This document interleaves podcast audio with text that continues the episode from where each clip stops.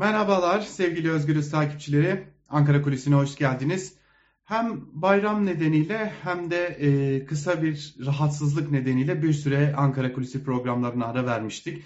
E, bu nedenle siz değerli takipçilerimizden özür dileyerek başlayalım. Artık devam ediyoruz Ankara Kulisi programlarına.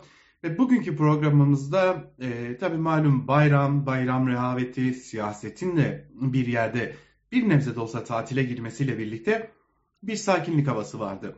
Ama e, ilginç bir tartışma yaşandı. Özellikle CHP lideri Kemal Kılıçdaroğlu'nun açıklamaları Sanayi ve Teknoloji Bakanı Varank'ın da e, buna gösterdiği tepki diyelim. Ki bana kalırsa e, terbiye sınırlarını aşan bir tepkiydi bu karşısındaki bir siyasi parti liderine karşı.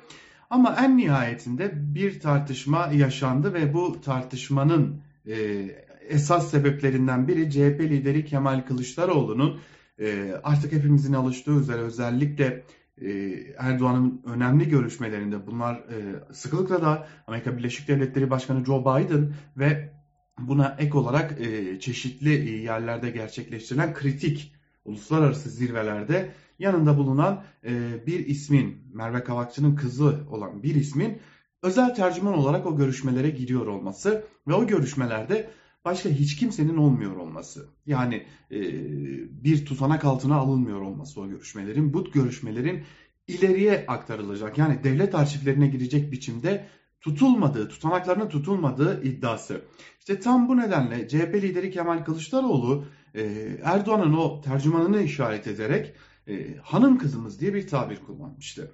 E, Mustafa Varank, Sanayi ve Teknoloji Bakanı Mustafa Varank da e, hemen okumak istiyorum. Aynen şu ifadeleri kullanıyor. E, CHP lideri Kemal Kılıçdaroğlu'na karşı Türkçe ve İngilizceyi ana dili gibi konuşan profesyonel tercüme yapan bir kadına hanım kızımız diyerek küçümseyen, küçümseyen Kılıçdaroğlu rezilsin. Sen partindeki kadınlara böyle hitap edebiliyor musun? Tabii şimdi hepimizin aklına e, Cumhurbaşkanı Erdoğan'ın grup toplantısında yaptığı ve iddia o ki en azından partisinden edindiğimiz iddia o ki e, prompterdan okuduğu sürtük ifadesi geldi. Gezi direnişinde yer alanlara e, sürtük demişti. Acaba kendileri kendi partilerindekine böyle hitap edebiliyorlar mı? Bu tartışmayı bir köşeye bırakalım.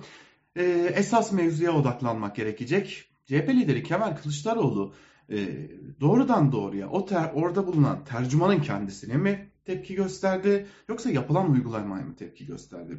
Esasen buradaki tepki bu uygulamaya. Yani Cumhurbaşkanı Erdoğan özellikle Amerika Birleşik Devletleri ile yaptığı görüşmelerde e, bahsi geçen tercümanı yanında götürüyor ve sıklıkla da görüşmelere kendisiyle katılıyor ve başka da dış işlerinden herhangi bir temsilci bulunmuyor.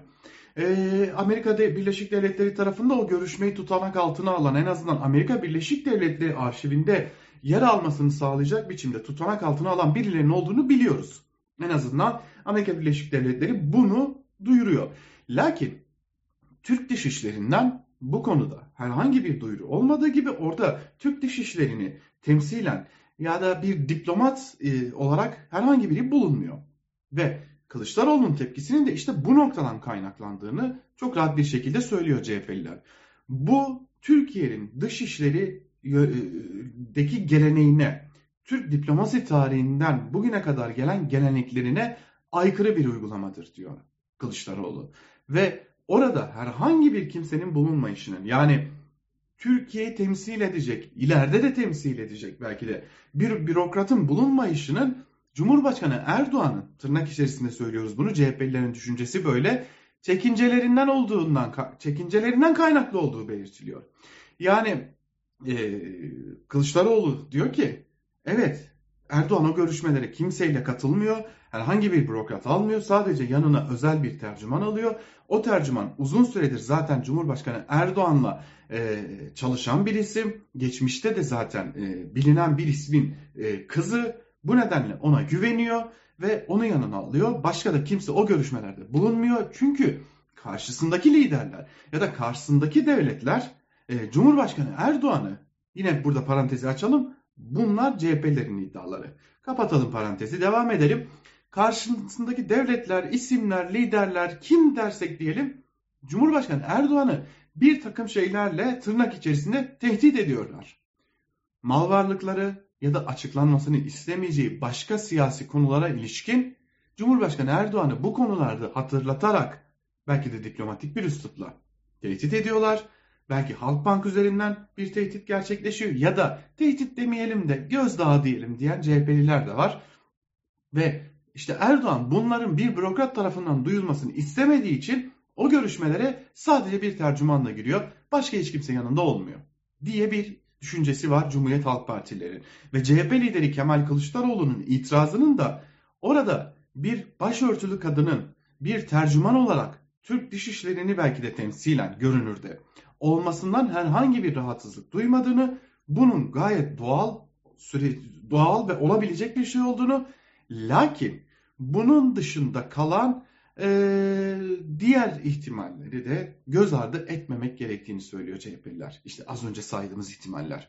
Acaba Cumhurbaşkanı Erdoğan'ı bir şeyle mi tehdit ediyorlar diye de düşünüyormuş CHP'liler ve Kılıçdaroğlu'nun tepkisinin de buna yönelik olduğu belirtiliyor. E tabi zaten e, geçmişten bugüne baktığımızda Türkiye'yi temsilen Amerika Birleşik Devletleri'nde ya da çeşitli ülkelerde yapılan görüşmelerde e, her halükarda bir biçimde kendilerini yani Türk dışişlerini temsilen bir bürokratın o masada olduğu, devlet arşivlerinde saklanmak üzere de o görüşmelere ilişkin tutanaklar tuttuğu bilinir. Fakat son dönemde bunların olmadığı da artık kamuoyuna yansıyor. Ne diyelim? Takdiri size bırakalım. CHP'liler mi haklı yoksa e, AKP cephesi mi haklı? Bunu tarih gösterecek. Ankara Kulisi'nden bugünlük de bu kadar. Hoşçakalın.